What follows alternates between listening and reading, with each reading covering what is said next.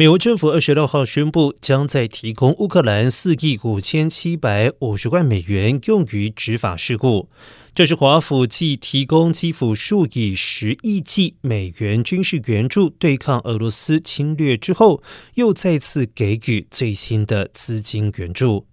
根据媒体报道，这笔最新的援助资金将用于支持乌克兰全国警察与边境防卫人员，以及针对俄罗斯军队在乌克兰境内曾经占领地区犯下的暴行，支援相关的调查工作。而根据美国国务院的资料显示，从去年十二月中以来，美国累计已经提供乌克兰六亿四千五百多万美元的执法相关援助。